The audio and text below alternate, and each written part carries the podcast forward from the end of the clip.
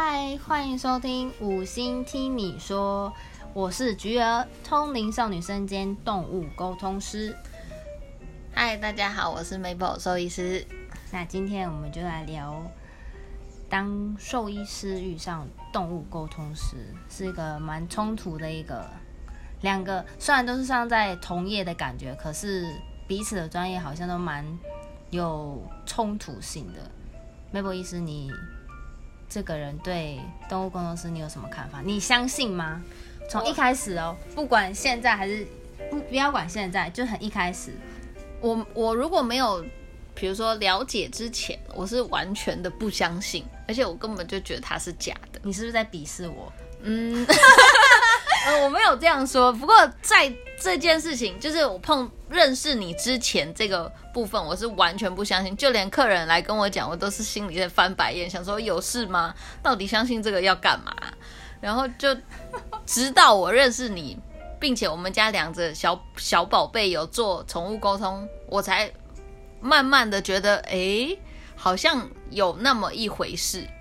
没有，我们是认识很久，是直到我开始做这个工作的时候，然后，然后我就让我就让你想说，因为我们感情太好，我们是同窗十年的好友，然后我们就来试试看。因为我呃一开始也要来试案例嘛，所以有种经验，类似增加经验值。那我就找 Mabel 医师，因为他养了两只猫咪，就来试验。可是因为我真的对他的猫咪太太太熟了，因为我很常来。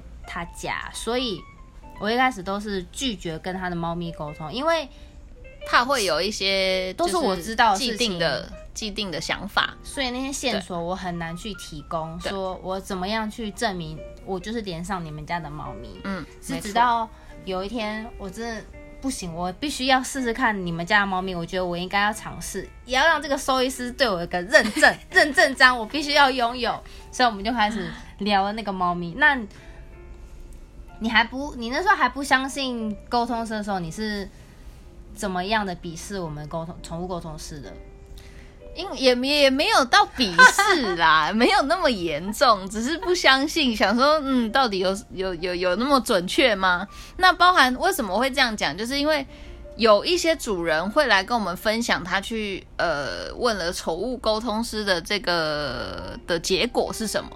那有一些沟通师当然呃。不好说，但是他可能会说一些，比如说比较模棱两可的一些回答，比如说主人问他问问沟通师说，哎，我的狗狗喜欢什么？那可能狗狗回说，哎，我喜欢去草原跑步，嗯，我喜欢什么什么，呃，零食什么之类的。他没有特别详细说什么样包装是平常曾经他爱吃的零食，没有详细的去。说明对，比如说他说我喜欢吃肉干，哦，或者说我喜欢吃什么小饼干，可是这些东西是应该是说每个宠物都会拥有，都会对，几乎都会吃到的。对，没错，就是没有特异性，你没有办法有一个证据，就是说，哎，这个好像是你，就是你家的动物会讲出来的话。嗯，所以对，所以我因此会对宠物沟通是比较保留的原因是这样，就是遇到的可能如果是讲这种模棱两可的，是比较没有。根据啦，也比较没有办法去证实，对啊。然后因为毕竟我所学的就是比较跟科学比较有相关性的，所以我们以科学角度来说，都是以动以科学的角度来解释动物的一些行为跟它的问题，所以比较不会说呃去拟人化，想说哎以灵学的角度想说哎他到底在想什么，或者说他喜欢什么或怎么样。那你后来是怎么相信动物沟通师的呢？是哪里让你觉得煞有其事？似乎我可以接受这个这个行业所所讲的这些专业的东西了。直到我们家第一只小猫咪，它来沟通的时候，那是找我吗？是找我吗？对，没错，就是 就是找你。那一开始我觉得比较神奇的是，因为我们家那只猫本来就不喜欢水，而且它碰到水就是很。很明显会开始甩手啊，然后舔毛啊这样的一个动作。然后那时候刚开始沟通的第一个确认连接，嗯，对，就是菊儿问我说：“哎，他是不是会有这个动作？”我就想说：“哇，他应该不知道有这个动作。”就是菊儿应该不知道它不喜欢水这因为我件事情本身没有。养猫咪，所以我对于猫咪的习性我真的不是很了解。对，所以我就觉得哦，那应该就是有连上哦。然后后续的话，我记得还有讲他喜欢吃的肉泥包装颜色，对不对？，对，没错，就是关于红，色的肉泥是他平常爱吃的那个东西，对，就是他最喜欢吃的小零食。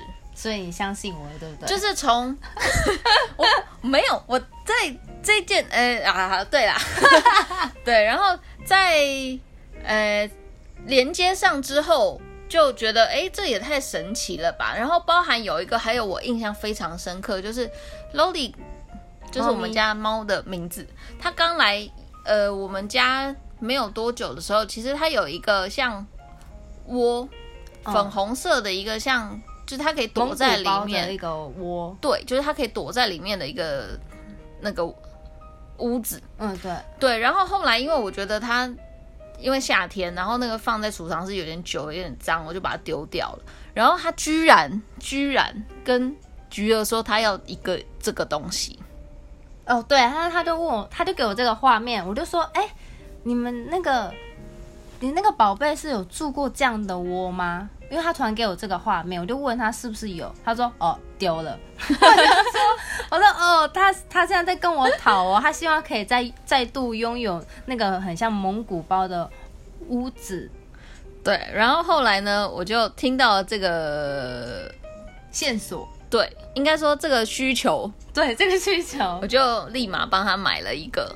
之后呢，到货以后他就马上躲了进去。这个也是我觉得比较印象深刻的地方，就是在当然我把它丢掉，我也不知道他到底喜不喜欢，但是蛮神奇的是，居然我带那个新的回来以后，他就真的躲在里面。马上躲，而且一躲就是蛮久的时间就一直在里面，然后暗暗的，他觉得很开心，然后我就傻眼，哇，那真的。我就马上拍照跟菊儿分享。真的是真的蛮神奇的。其实我常常有时候跟动物在聊沟，在跟案例在沟通的时候，我自己常会觉得说，哎、真的还假的、我还是会质疑自己。但因为这真的太神奇了，都是一些我不可能会知道的事情，那都是经由动物来跟我说，然后主人跟我确认说，哎、对，真的有这种事情的那种感觉，都是不断的有惊奇感。就像你另外一只、另外一只宝贝，因为你养两只，另外一只对，另外一只宝贝的那个那个智商堪忧，他有一点没有办法回答人家的话跟被沟通。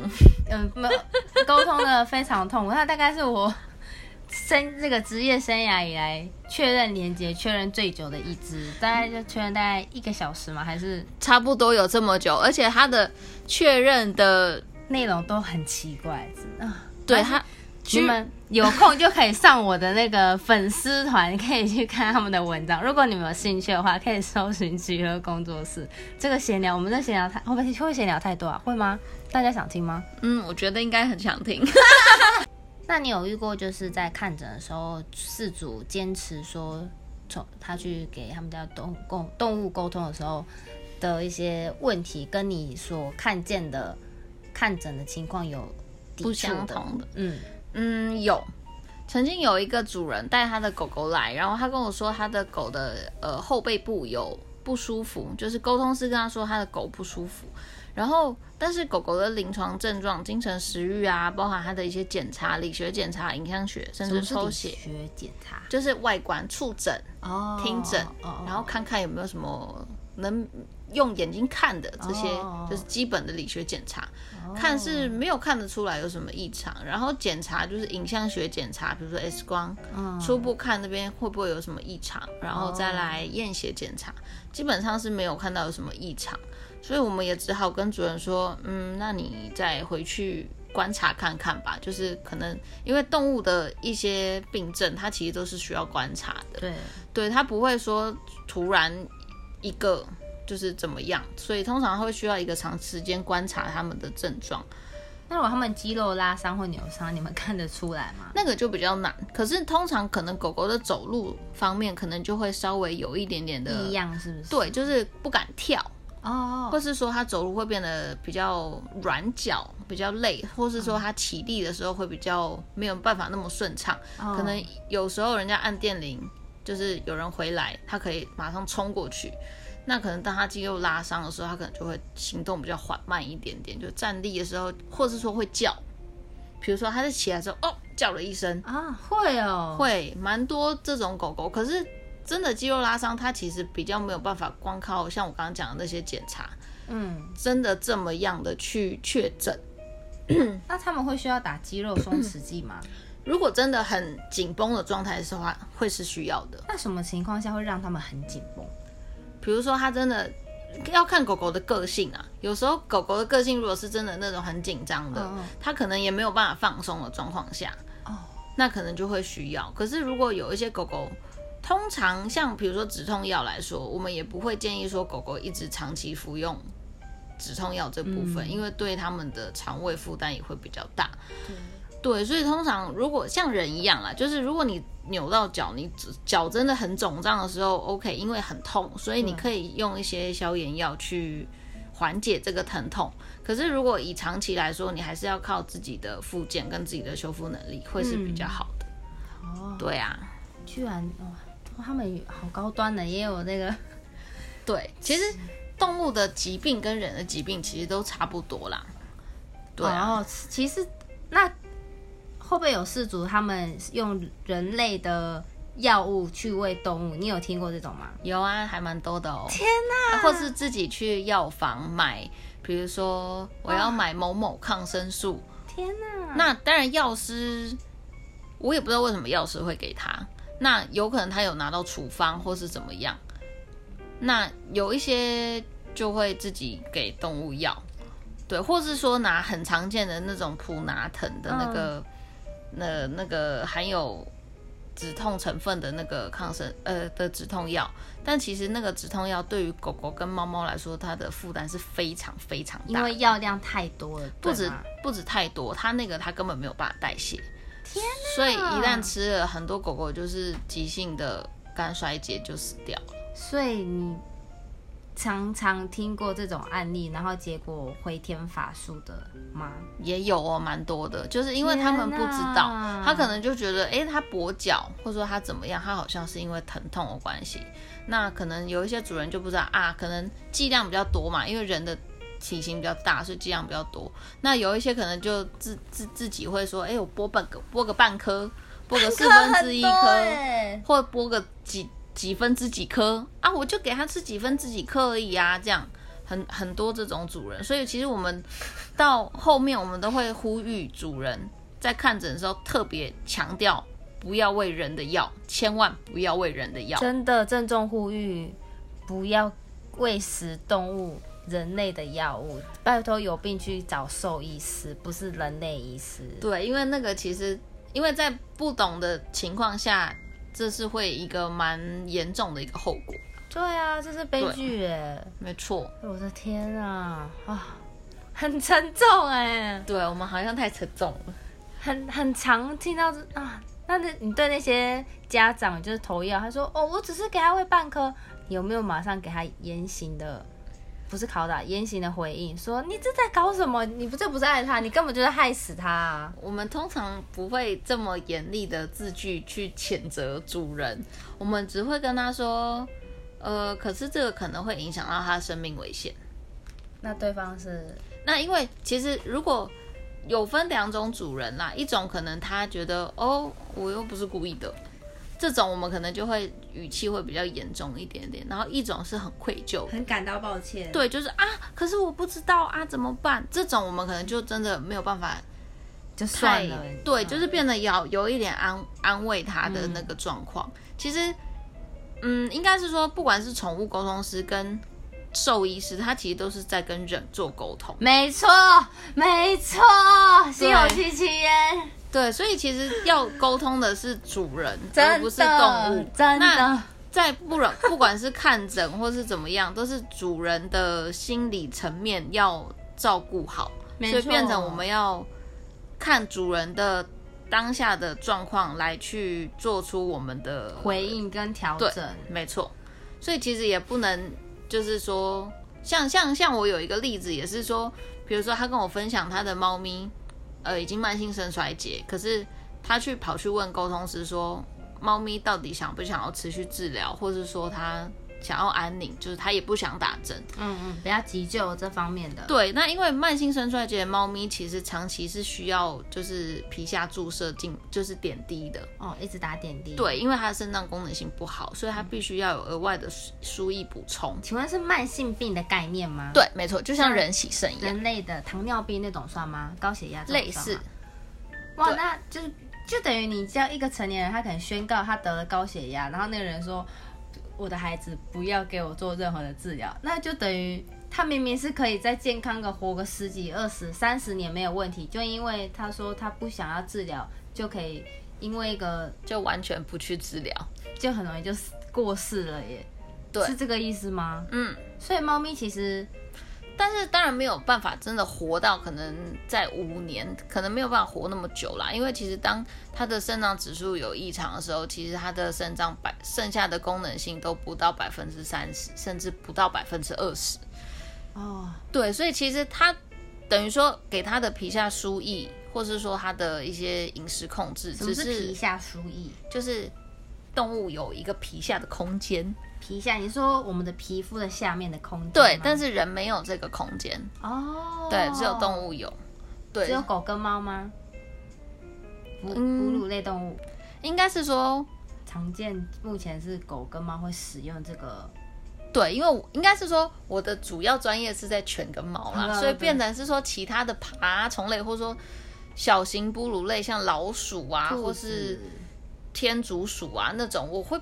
比比较不知道他们常常做的治疗方式是什么啦，对啊，那以犬跟猫来说的话，这个输呃皮下输液这件治疗方式是真的还蛮常见的，对，那它就变成是说以慢性肾衰竭猫咪，它就是常常需要打打针，它就是针直接打水进去，那可能频率就是一个礼拜可能三天，嗯，有一天的有三天的，甚至有五天，甚至有每天的。甚至一天打两次的都有，所以变成是说，你看一天打两次的皮下输液，等于说猫咪一天要被扎两次针。它打的那个频率取决于它的严重，没错，肾脏的退化程度跟它的数字有没有办法有效的被控制下来。哦，什么数字？就是肾脏的数字，肾脏的就是验血完的肾脏的发炎数字。不是它的肾指数哦，对，就是当它呃功能性不好的时候，它会有一些含氮废物、尿素，它没有办法代谢掉。哦哦哦，那验血就是验这些数值，它可以就比较高。所以是可以主人自己在家打了嘛？后期是变这样吗？对，没错，就是有一些如果主人有一些医疗背景，比如说护士，他如果没有嘞。没有，就是看主人有没有办法接受自己打，因为有一些可能主人会怕针或怕血，或是动物会乱动，他其实也没有办法打，他也只能带到医院来打。好辛苦哎。对啊，然后就变成是那主人，我我相信主人去沟通的时候，他也是不希望他的猫咪痛苦啦。对，没错。对啊，所以他去问这个，我觉得情有可原。我们也没有办法说站在兽医师的角度说去指责他，说你怎么会，他明明就还可以活，你去。你去不给他治疗，然后让他这样子安宁，就这样死了。那其实应该是说，我相信他也不希望他痛苦，因为如果以像刚刚讲的打针频率这么长，有蛮多猫咪打到后面其实是非常抗拒，甚至你拿了那些就是点滴呀拿出来，它就已经不见了，猫就跑走了，跑到你躲不起来，呃，躲起来不给被你找不到它，对，不给你找到，这这种有是有啦。对啊，我遇过蛮多饲主，就是他的动物已经算大龄了，然后大龄是什么？年龄已经有点大了，然后就问说：“麻烦局帮我问，以后假设哪一天你是可能生病了，或者是你怎么了，你希望我急救你，急救你吗？或者是你想要用什么样的方式离开这世界？蛮多蛮多主人都会问我这种问题，甚至是有一些动物。”自己说他要的方式是什么？大部分的动物都是说自然就好。对，或者是说你想怎么，主人你想要怎么做，我交给你决定。只要哦，我不想要看到你难过，或是我不想要你为我哭泣太久都好，我只希望你不要为我难过太久。嗯，就是啊，你会觉得动物其实就是怎么这么贴心非常啊？贴心，它就是只希望你好。他说他他没有关系，他不希望耽误你或是拖累你太久，他只希望嗯可以愉快的、开心的拥有这些回忆，然后离开这个世界。哼哼哼哼哼，对啊，他，对啊，这其实也是另外一个层面的一种对，在心心声呐、对啊，所以其实我觉得主人做宠物沟通师这件事情，他可能也会比较容易释怀。对，就是当动物可能真的生病很严重，或是怎么样，他有点爱莫能助，不知道可以帮动物做些什么，因为医生只会给你正规的医疗，那其他你也没办法做，所以他就会寻求我的帮助，说有没有什么是我可以为你做的？你还有什么是你这辈子未完成的心愿，或者是你还想吃些什么吗？你还想要去哪里？你还想要干嘛？你们想要什么样的事情？妈妈帮你完成它，你会觉得太感人了吧？真的很感人嘞！我们会不会聊到哭啊？天，是不会。对啊，这个这个就嗯蛮有感动的一部分啦。但是我、啊我必须提，我必须先认真提一个问题。好，当动物有问题的时候，必须先去看医生，哦，对，我认同，这个也是我非常坚持的一件事情。必须先去看医生，而不是直接去问沟通师说：“哎、他怎么乱尿尿？哎、他怎么不吃饭对对对，？”你有遇过很多主人问你这种问题吗？超多，大概十个，十个主人，大概他问那些问题，假设他问说，为什么最近都不太想吃饭，不太爱吃饭？为什么最近精神不太好？然后觉得，哎，这个这些问题似乎在他的 身体上面好像有些影响。那我就问饲主说，嗯，那个健康状况最近有去做身体检查吗？有没有去给医生看？他说没有哎、还没。哦，我就可能内心已经三把火，但是我也不能就直接情绪出现，我就说，那还是要先带去看医生哦。那我这边还是跟你做预约，但是你还是记得要去看医生。医生约了吗？记得要一定要先看医生，因为我这边没办法帮你做治疗，我只能做另外一个层面的。他们就哦好会去看，或者说我或或者我会说，你看完医生再来找我预约。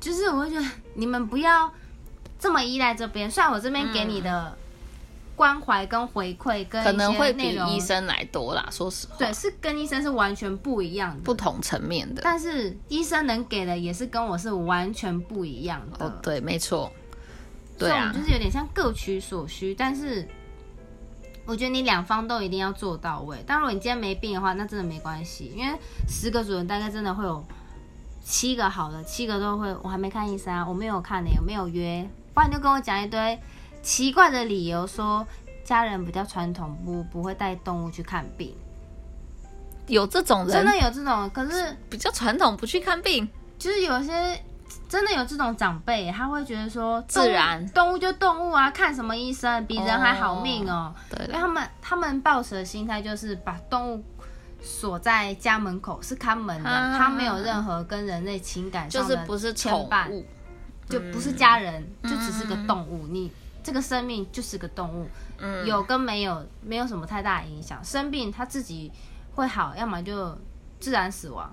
很有一些长辈会是这样子的，蛮多的哎。但是如果我们真的遇到这种，他也不见得会带来看医生，你也遇不到他了啊，所以你也不会知道对没错这种的人呢、所以那些家长阻止他去看医生的那些人，他还愿意来找我沟通，会觉得他也挺为难的。他也是想要救救他的动物，因为他没有管道，他可能住在遥远的乡下，他要去看医生，他要开很久的车，那他不会开车，他只能寻求家里人帮助。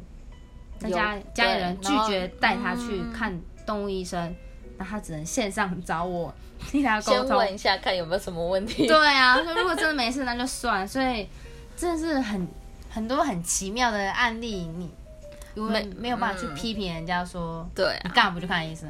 他 对啊，他也真的是为难，但是就郑重呼吁，有病麻烦看医生。对，没错。先在这边告个段落，那我们下次聊，拜拜，拜拜。